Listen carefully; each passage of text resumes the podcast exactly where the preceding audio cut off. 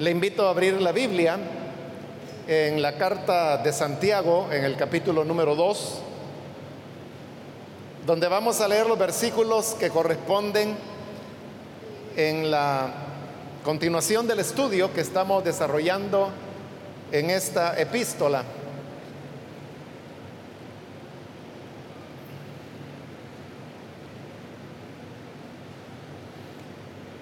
Dice entonces la palabra de Dios en la carta de Santiago, capítulo 2, el versículo número 5 en adelante.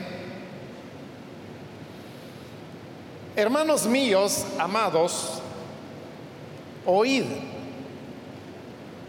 ¿No ha elegido Dios a los pobres de este mundo para que sean ricos en fe y herederos del reino que ha prometido a los que le aman? Pero vosotros habéis afrentado al pobre. No os oprimen los ricos y no son ellos los mismos que os arrastran a los tribunales.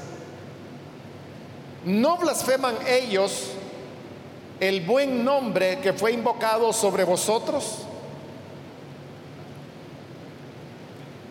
Hasta ahí vamos a dejar la lectura. Pueden tomar sus asientos, por favor.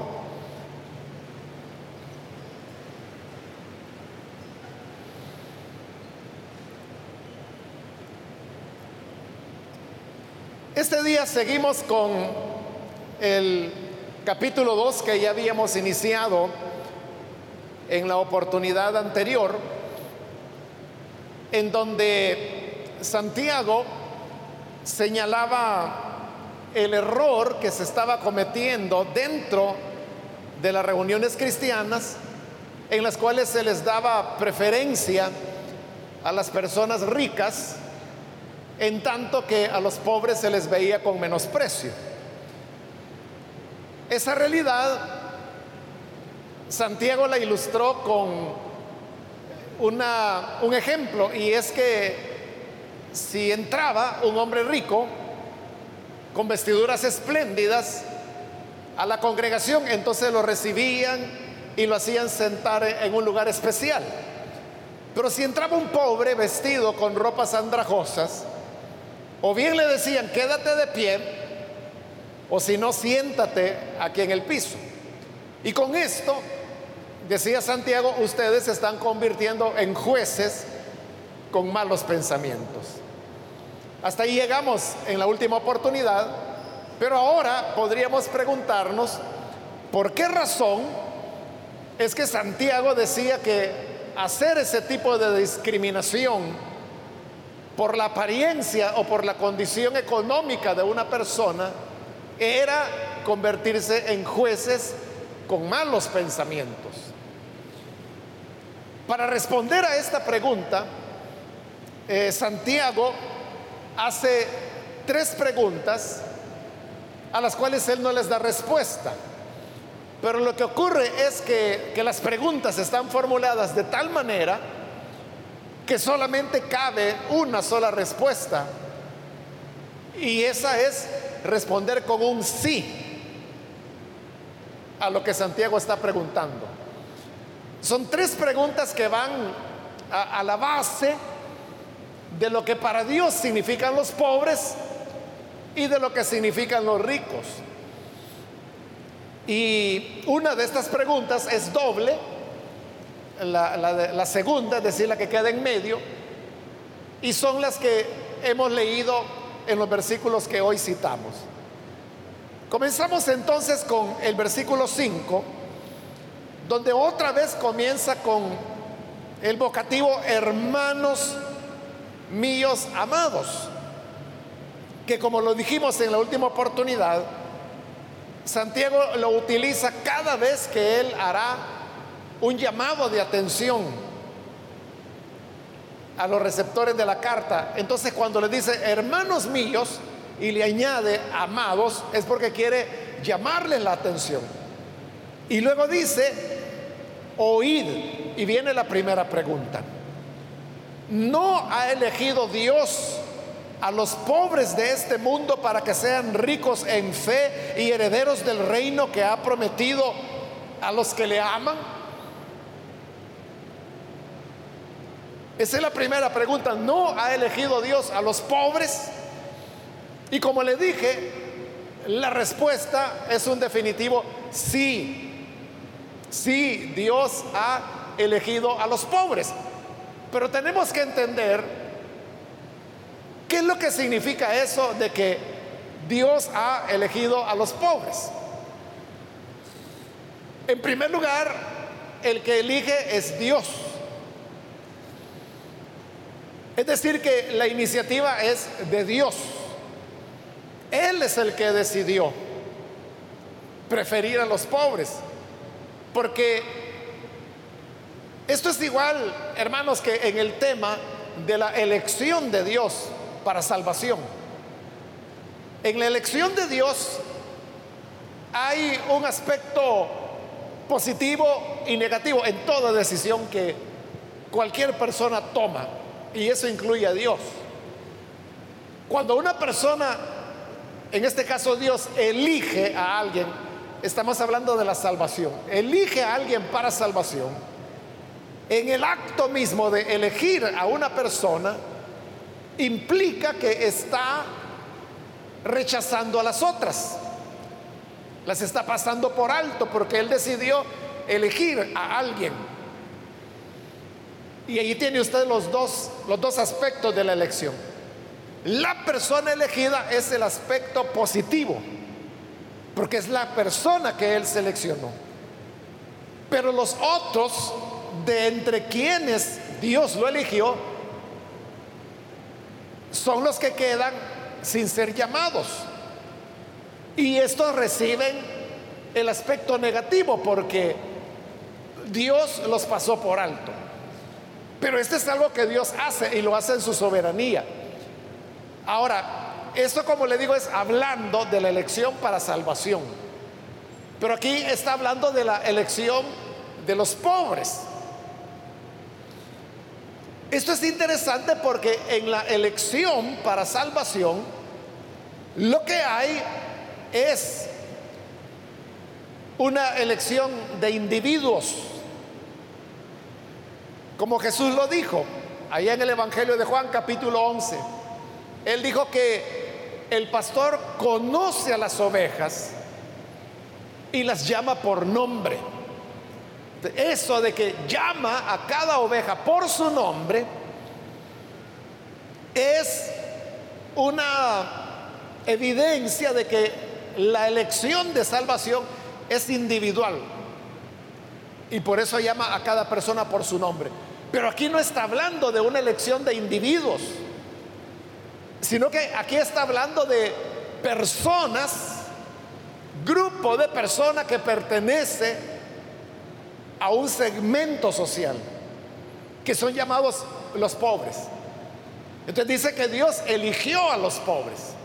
Y otra vez, como se trata de una elección de Dios, tiene el aspecto positivo y el negativo.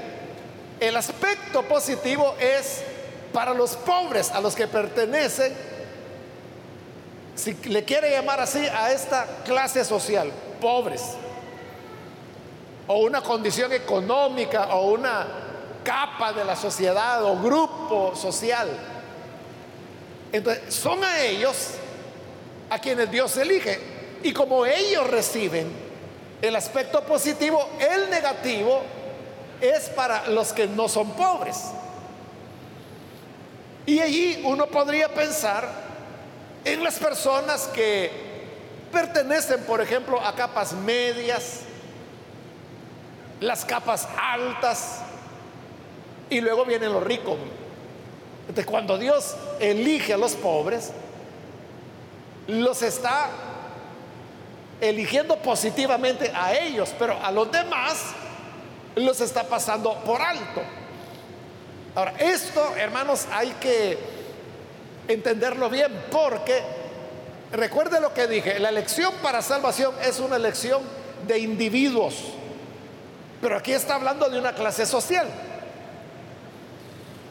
Lo cual significa que no necesariamente todos los pobres se van a salvar.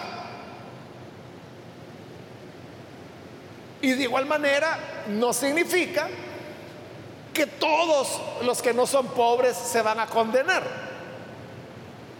Es igual que, por ejemplo, con la elección de Israel. Israel es un pueblo, es una nación. Y la Biblia dice que Dios escogió a Israel. Pero note, no todos los israelitas se van a salvar. Este es un tema que Pablo trata ampliamente en su carta a los romanos. Y por eso es que Pablo dice en Romanos, no todo israelita es israelita. Entonces uno diría, bueno, ¿cómo es eso de que no todo israelita es israelita? Entonces luego Pablo explica que verdadero israelita es aquel que cree. Pero luego también él hablará de israelitas que no han creído. Y que no solo no creyeron, sino que allá en el capítulo 11 de Romanos, Pablo dice que ya Dios los desgajó del buen olivo. Es decir, desechó esas ramas. Y cuando una rama es cortada de su tallo, usted sabe que se seca, muere. Te significa que hay israelitas que se van a salvar, como Pablo, por ejemplo, que era israelita, y israelitas que se condenaron, como Judas, por ejemplo, que era israelita también. Entonces, cuando dice que Dios escogió a los pobres, no significa que todos los pobres se van a salvar, no. Algunos se salvarán, la mayoría en realidad, pero habrán pobres que no. Y de igual manera, en general uno diría que los ricos difícilmente se salvarán, como el Señor lo dijo claramente, es más fácil pasar un camello por el ojo de una aguja que un rico entre en el reino de los cielos. Sin embargo, hay ricos que se salvan. Y uno encuentra ejemplos en la Biblia, como por ejemplo Lidia, que vivía en Filipos, vendedora de púrpura, ella era rica. Y se salvó, fue la primera creyente que hubo en territorio europeo. Filemón es otro hombre que también era rico y hasta tenemos en el Nuevo Testamento una carta que está dirigida a él y donde Pablo lo elogia por su fe. También en las cartas de Pablo hay varias referencias, por ejemplo, a hermanos que pertenecían a la casa de César, el emperador. También menciona personas, al menos alguien, que se había criado junto con Herodes. Y recuerde que Herodes fue hijo del rey, era el príncipe. Y el príncipe no se va a criar al lado de un cualquiera, ¿verdad? Tenía que ser una persona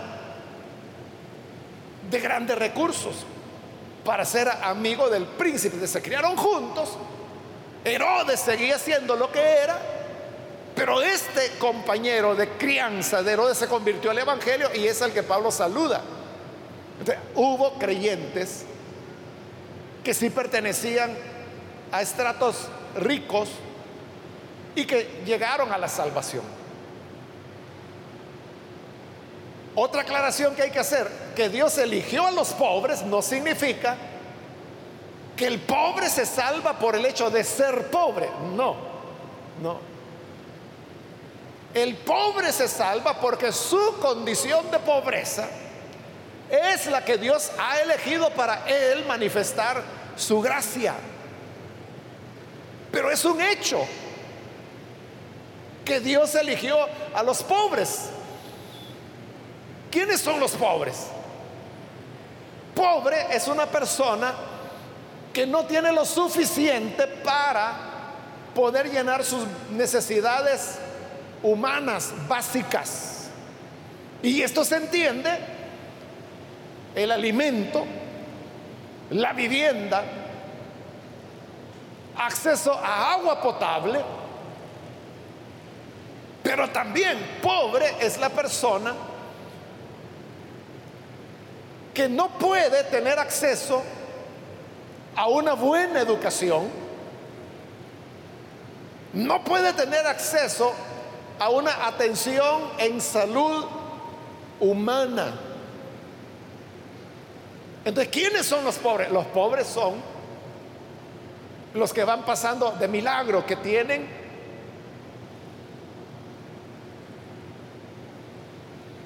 dificultades, por ejemplo, o, sea, tienen que enviar a sus niños a escuelas públicas. Y la educación pública en nuestro país es un desastre, es malísima.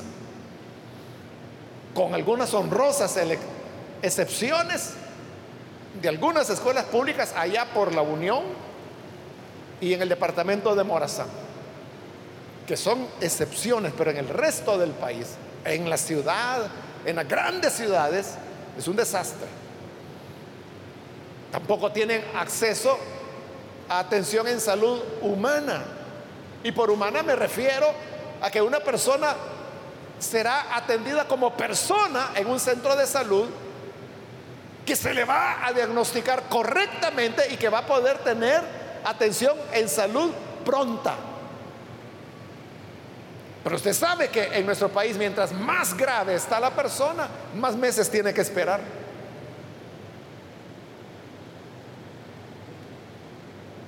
Esos son los pobres, los, que no tienen... Ahora, el Banco Mundial, por ejemplo, da otras definiciones y son definiciones más técnicas, ¿verdad? Entonces, por ejemplo, ellos dicen pobre, hay varios parámetros, ¿verdad? Pero un parámetro es que es pobre el que tiene un ingreso de menos de dos dólares al día. Estamos hablando de 60 dólares mensuales. Y cuando una familia o una persona tiene ingresos de un dólar al día, entonces está en una condición de extrema pobreza. esa manera de medir la pobreza, digamos, para las economistas es mucho más fácil, ¿verdad? Pero lo que ocurre es que la pobreza no solamente es económica, sino que como yo le estaba explicando, es la carencia de acceso a recreación, de acceso a alimento, alimentación adecuada, de acceso a educación, a salud, a actividades recreativas, culturales. Por eso es que desde hace unos años, pocos años, la Organización de las Naciones Unidas está trabajando en el mundo un nuevo concepto de pobreza, a la cual le llama pobreza multidimensional, que no solamente tiene que ver con el ingreso que una persona tiene, sino que con las condiciones. O sea, porque una familia podría tener, digamos, un ingreso mensual de 300 dólares. Para el Banco Mundial, esa familia no es pobre. Porque el criterio es el que le dije, ¿verdad? Menos de 2 dólares o 2 dólares diarios. 300 dólares estamos hablando de 10 dólares de ingresos, cinco veces más de lo que dice el Banco Mundial. Pero la pregunta sería, una familia en El Salvador cuyo ingreso es de 300 dólares y digamos que es una familia promedio de unas cuatro personas, papá, mamá y dos hijos, ellos pueden vivir con 300 dólares. Con eso pueden tener acceso a una buena educación con eso pueden tener acceso a atención en salud oportuna, a tiempo, eficiente o no. Claro que no. Entonces significa que son pobres. Ahí es donde entra el concepto de las Naciones Unidas de pobreza multidimensional, porque no solo es el aspecto económico, sino que es considerar, bueno, el mismo hecho, hermanos, de el costo de la vida en cada país. Como nosotros vivimos aquí en El Salvador no nos damos cuenta. Pero el costo de la vida en nuestro país, en El Salvador, es uno de los más altos que hay.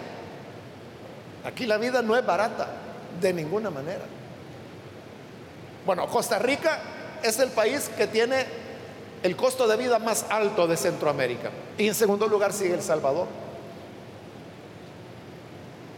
Por eso es que cuando usted que tiene familiares que viven en Estados Unidos o que viven en Europa y han pasado décadas viviendo por allá y luego vienen y lo visitan y usted lo lleva, por ejemplo, al supermercado o a comer a algún lugar y cuando ellos oyen los precios se asustan.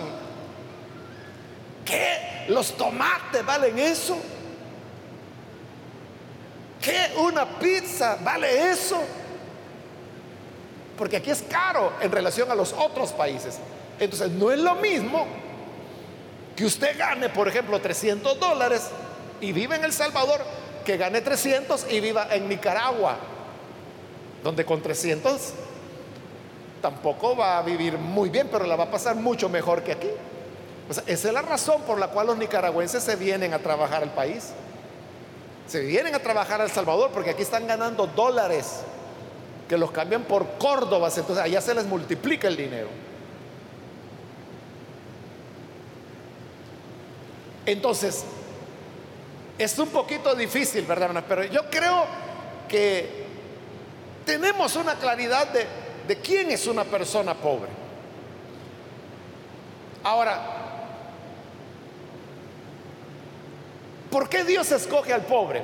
Le dije, lo escoge, bueno, primero porque Jesús, como lo explicamos cuando iniciamos este capítulo 2, Él decidió ser un pobre también y andar con ellos y vivir en la zona más pobre de Israel.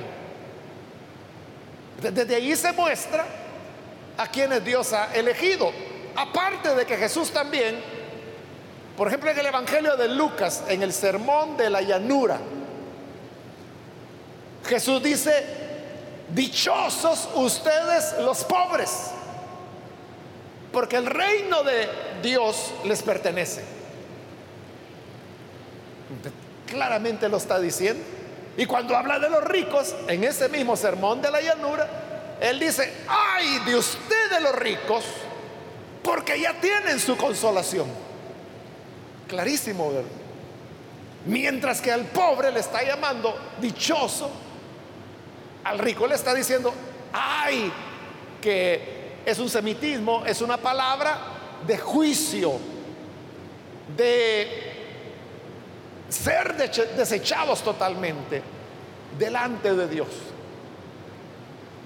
Y si uno pregunta por qué Dios escogió a los pobres, es igual que en el tema, hermanos, de la elección para salvación.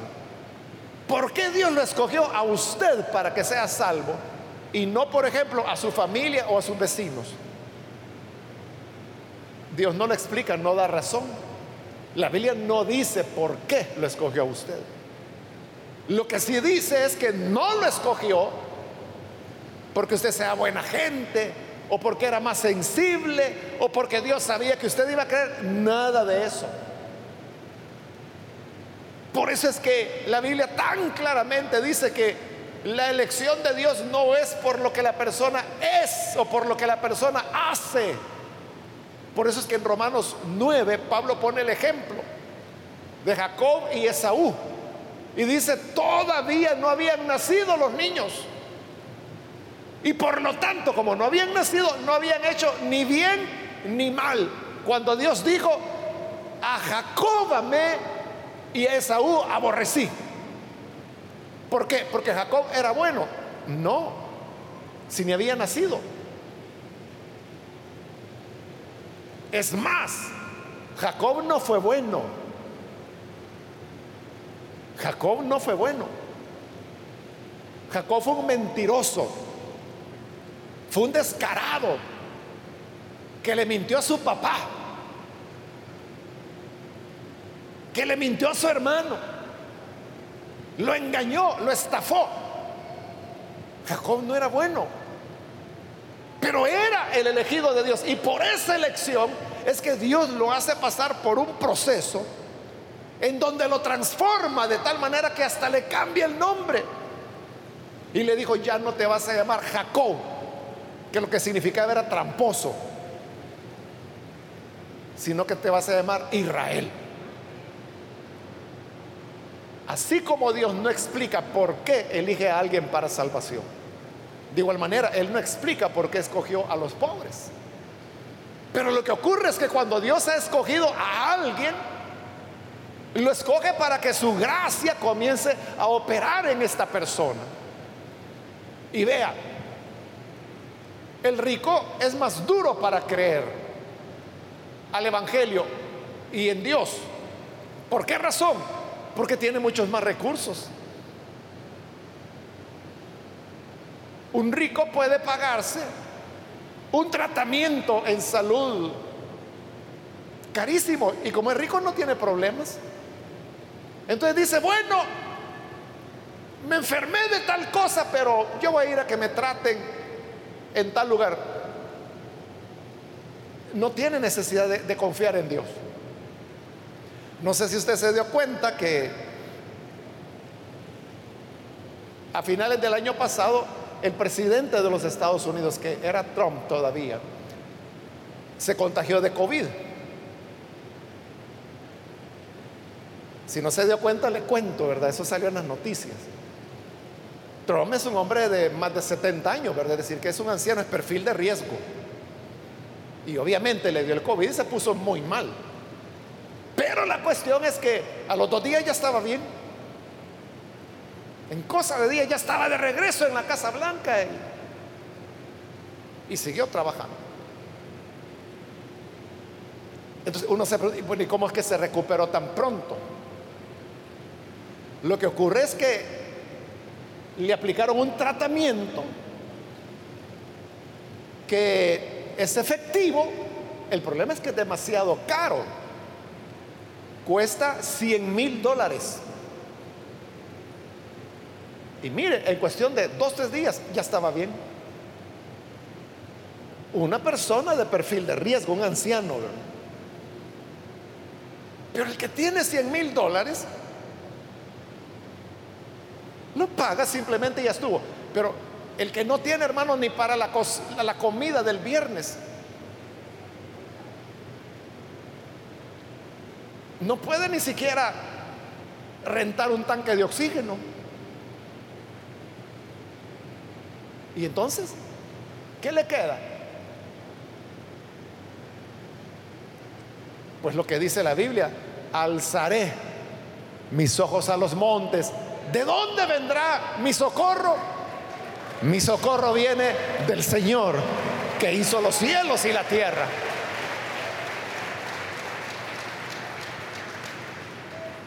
El rico pierde el trabajo y ¿qué hace? Echa mano de sus ahorros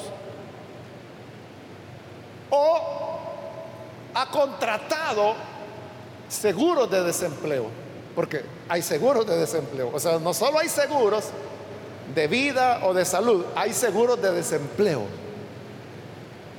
Entonces pierde el trabajo, no hay problema, el seguro empieza a pagarle hasta que encuentre el otro trabajo.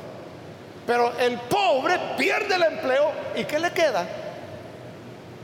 Sabe que quizás pasarán ocho meses, un año buscando trabajo y, no va a encontrar. ¿Qué hace?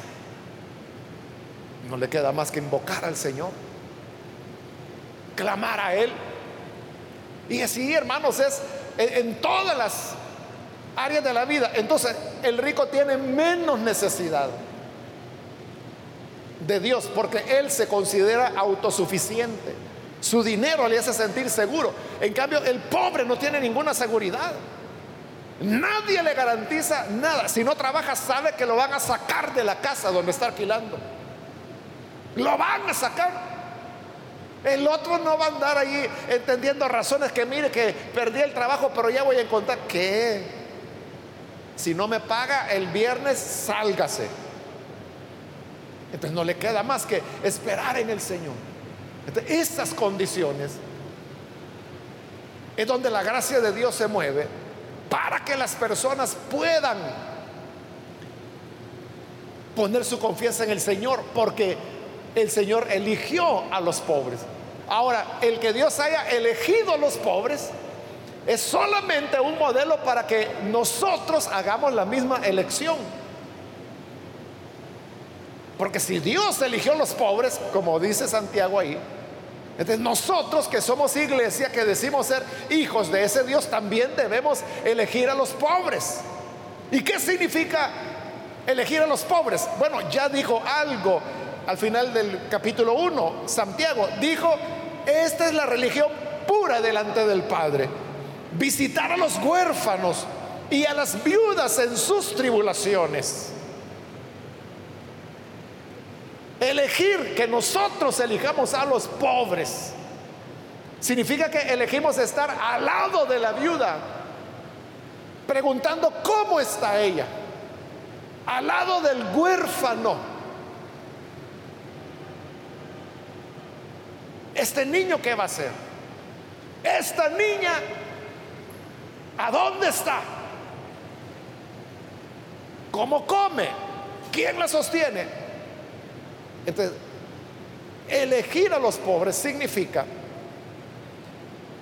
interesarnos en lo que a ellos les sucede, pero note, Jesús no vino y se mezcló con los pobres para que continuaran siendo pobres, sino que Jesús lo hizo para solucionar sus necesidades más profundas de salud, de alimento cuando multiplicó los panes, o como cuando daba dinero, del dinero que le daban a él, sobre todo mujeres, de ese dinero él le daba a los pobres. Él estaba aliviando las necesidades de los pobres. O cuando libertaba a un endemoniado, o cuando les hablaba palabras que los animaban. Jesús no solo era por estar con ellos, sino que era para cambiar las condiciones en que estaban, para sacarlos de su pobreza. Entonces nosotros como iglesia, al elegir a los pobres, significa que los elegimos también para entender sus problemas y para poderlos ayudar. Claro, nosotros hermanos no podemos solucionar los, los problemas, por ejemplo, de desempleo, porque eso es algo que escapa muchísimo a las capacidades de una iglesia o de un creyente. O sea, un creyente lo que puede hacer como algunos de ustedes me han contado, mire, yo lo que hice fue poner un taller y ahí logré darle trabajo a un par de jóvenes. Ayudó a dos, pero faltan dos millones todavía.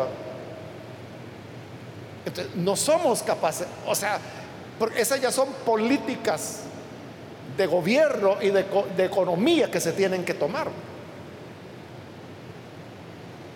Entonces, eso escapa al control de la iglesia. Pero la iglesia lo que puede hacer es, buscar aquellos puntos determinantes. hay cuestiones esenciales. Obviamente la alimentación es la primera, ¿no? Pero luego viene el tema de la educación. Salud, educación. La educación es la llave que abre las puertas de oportunidades. Eso es así. Mientras más educación un niño o una niña tiene, mayores oportunidades va a tener en la vida. Entonces la iglesia que no puede solucionar todo, se enfoca en las cosas que sí puede hacer. Y es lo que la iglesia ha venido haciendo desde hace mucho tiempo. Y no estoy hablando solo de nuestra iglesia local, estoy hablando de la iglesia como cuerpo de Cristo. Por eso es que existen organizaciones como Compasión Internacional, que solamente aquí en nuestro país atiende, la última vez que vi el dato andaban ya por 62 mil niños. O Visión Mundial, que igual la última vez que oí el dato, que fue hace poco, anda por 170 mil niños que atienden en el país. Eso ya hace impacto. Pero ¿cómo trabajan en alianza con las iglesias? allá en diciembre se recuerda cuando recogemos aquella ofrenda de un dólar al, año por la niñez. Es para eso. Nuestra aportación es humilde, es muy poca. Pero con eso ellos hacen maravillas. Y luego están ya los ministerios de cada iglesia, de cada congregación. Eso es lo que significa elegir a los pobres. Pero ¿qué ocurría en la iglesia? Lo que Santiago decía era lo contrario. Porque al pobre se le estaba despreciando. Por eso dice en el versículo 6, pero vosotros habéis afrentado al pobre, es decir, estaban haciendo lo contrario de Dios. Porque Dios escogió a los pobres de este mundo para hacerlos ricos en fe. Por eso es que el pobre es muy creyente, porque está dependiendo cada día de su vida de Dios, en cada enfermedad de Dios. En que ya viene el año escolar y qué voy a hacer con los niños, depender en Dios, ricos en la fe y herederos del reino que ha prometido a los que le aman. ¿Y por qué le aman? Porque Dios es, su ayuda. Entonces, en los pobres uno tiene un aprendizaje porque ahí aprende a confiar, aprende fe aprende dependencia de Dios. Pero en la iglesia estaban haciendo lo contrario. Cuando venía el ricachón con su vestidura espléndida, por favor, pase, pase. Aquí adelante hay una silla para usted. Y cuando venía el pobre, el elegido de Dios, le decían, ahí estate en pie. Es que no aguanto la, la pierna. Siéntate en el suelo entonces. Para él no había asiento. Esa es la iglesia que está al revés. Entonces, como cristianos, hermanos, nosotros somos llamados a elegir a los pobres como Dios los eligió también. O sea, si decimos que Él es nuestro Padre, ¿verdad? Entonces debemos hacer lo que Él hizo. debemos preguntarnos, ¿qué, ¿qué es lo que estoy haciendo? Si es que hacemos algo. Y si no hacemos nada, pues para eso es la palabra, para que algo podamos aprender. Esto no es, hermano, es que este es trabajo de la alcaldía, es que este es trabajo del gobierno. Claro que lo es. Pero eso no quita la responsabilidad que como hijos del Dios que eligió a los pobres, nosotros también tenemos la responsabilidad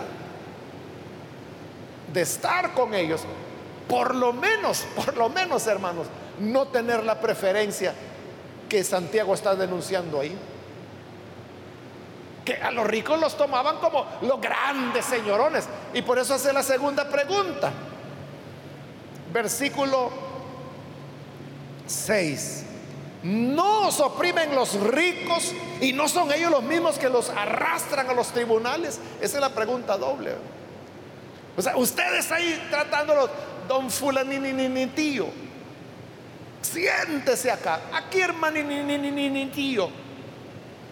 Porque era rico. Y Santiago dice, ¿y que no son esos ricos los que los oprimen a ustedes? No son los que lo están explotando, no son ellos los que los llevan ante los tribunales. Porque muchas veces el rico, como es rico, no, perdón, el pobre, como es pobre no solamente económicamente, sino que dijimos que es pobre en educación también. Entonces un pobre muchas veces ni siquiera sabe qué es una escritura, por ejemplo. Muchas veces ni sabe qué es lo que el abogado le dijo que firme porque lo desconoce. O le miente sencillamente el abogado y dice, mire, con este documento que usted firme, con este estamos resolviendo el problema de su propiedad.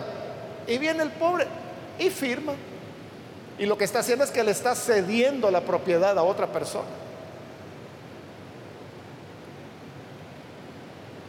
Entonces, los jueces no están a favor del pobre, porque el juez lo que va a decir es, pero mire, esta es su firma.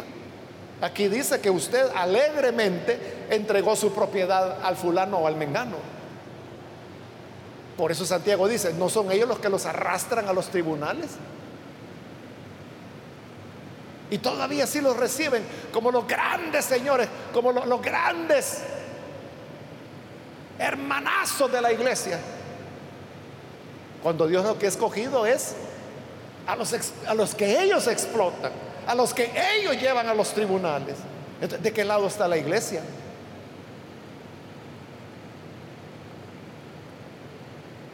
¿Cuál debe ser nuestro lugar? Ahora, si usted dice, es que hay ricos creyentes, es cierto, pero no es la mayoría. Porque la, elección de Dios, la preferencia de Dios, es el pobre.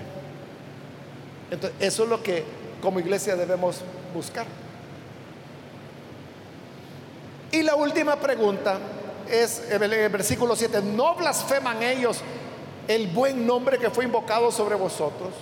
Porque el rico se siente tan autosuficiente que cree que no necesita de Dios. Usted dice, no, no, eso de Dios ese es un negocio. Eso, eso de Dios a mí no me venga. Y blasfeman. Es decir, dicen cosas ofensivas de Dios. Y a estos blasfemos son a los que se les va a dar el primer lugar. Yo no digo que ellos no puedan venir a la iglesia. Que vengan. Pero que vengan en igualdad de condiciones. Por eso, hermanos, de que algunas veces usted quizás ni se da cuenta de quién tiene a su lado. Yo no sé si usted supo que aquí en la iglesia, al menos pues se congregaba en esa época, hoy no sé, el que fue el presidente de la Corte Suprema de Justicia hace unos años atrás. Aquí venían los cultos, siendo, estaba en funciones, era el presidente de la Corte Suprema de Justicia. Y llegaban ahí los guardaespaldas, porque los andan cuidado, es un presidente. Y los dejaba ahí y él se venía y se sentaba aquí en el culto, en cualquier silla. A saber cuántas veces usted lo vio y ni cuenta se dio. ¿Por qué? Porque aquí no hay, no hay una silla. Aquí, por favor, señor presidente magistrado, siéntese aquí. No hay eso. Si vino temprano hay silla y si no, pues le toca allá en el parqueo como están los hermanitos allá. Esa es la naturaleza de la iglesia, en donde si una preferencia vamos a tener, debe ser hacia el pobre, igual que Dios. Si una preferencia vamos a tener, tiene que ser hacia el huérfano, hacia la viuda, hacia el que no tiene nada, hacia aquel que usted sabe que a pedirle viene. Al rico lo reciben bien porque creen que a dar viene y no dan nada, hermanos.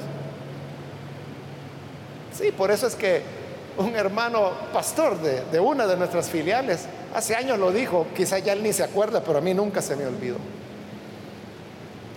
Él dijo en una ocasión, la iglesia camina con las promesas de los ricos y las ofrendas de los pobres. O sea, como él es pastor, sabe que eso es cierto. Que el rico solo es bulla y no dan nada, hermanos. La iglesia camina gracias a los pobres, que como la mujer viuda dan las únicas dos moneditas que tienen y así es como la iglesia va caminando y caminando y caminando y caminando. Amén. Usted sabe por qué tenemos el único canal de televisión evangélico que cubre el territorio nacional y por qué tenemos la única frecuencia de radio evangélica de cobertura nacional. ¿Sabe por qué la tenemos? Porque vinieron tres o cuatro millonarios que pusieron la plata para comprarlo. No, hermano. Ese es el proyecto metro a metro, que yo se lo expliqué mil veces. Le dije es que cada uno podamos dar 25 centavos a la semana. Y así, de 25 centavos en 25 centavos. Eh, ya nos quedan solo como no estoy seguro ahorita, dos o tres años para salir de ese crédito. Ya estamos por salir. Nunca hemos tenido así una ofrenda, así digamos, ¿y esto quién lo dio? Todo hermano es así de puras moneditas. Así camina la iglesia. Y por eso es que hay que apreciar a las personas. O sea, no tener esas preferencias que aquel que más o menos se ve que tiene dinero, ahí pasa metido todo el día. No, hermano, ni le va a dar nada. Aquel que no tiene para comer, esta es la religión pura y sin mancha delante de Dios, dice Santiago. Visitar a las viudas en sus tribulaciones, a los huérfanos en sus... ¿Y un huérfano qué le va a dar, hermano? Una viuda, ¿qué va a poder dar? Pero esa quienes Dios eligió. Por lo tanto, nosotros debemos elegirlos también a ellos. Todavía pueden decir amén a eso. Cerremos nuestros ojos entonces y antes de orar yo quiero hacer una invitación. Si hay con nosotros personas que todavía no han recibido al Señor Jesús como Salvador, pero usted ha oído hoy la palabra y necesita venir para creer en el Hijo de Dios. Yo quiero invitarle para que en el lugar donde está se ponga en pie en señal que desea recibir a Jesús y con gusto vamos a orar por usted. ¿Hay alguien que lo hace? Póngase en pie. O si se va a reconciliar, también póngase en pie. Solo le pido que lo haga pronto, porque debo finalizar ya, pero si hay alguna persona, póngase en pie ahora. Lo que queremos es orar por usted, encomendar su vida al Salvador, pedirle a Dios que lo bendiga, que lo ayude y que pueda salir adelante. ¿Hay alguien? Póngase en pie.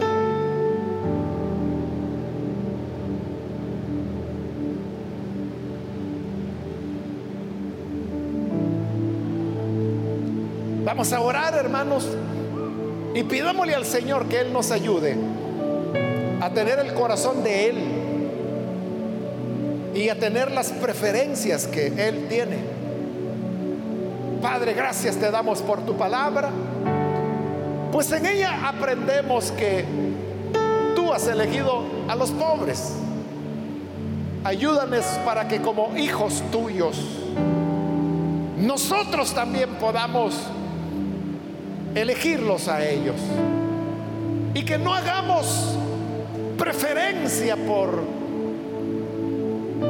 quienes nos explotan, por quienes blasfeman tu nombre, por quienes nos arrastran a los tribunales, sino por aquellos que aman tu venida y que siempre están a la espera de ti, Señor, porque no tienen a nadie más a quien acudir. Tú eres su única esperanza. Tú eres su único, su única posibilidad de salida y de respuesta. Gracias, Señor, te damos. Y ayúdanos a ser hijos que te imitamos en todo. Por Jesús nuestro Salvador lo pedimos. Amén.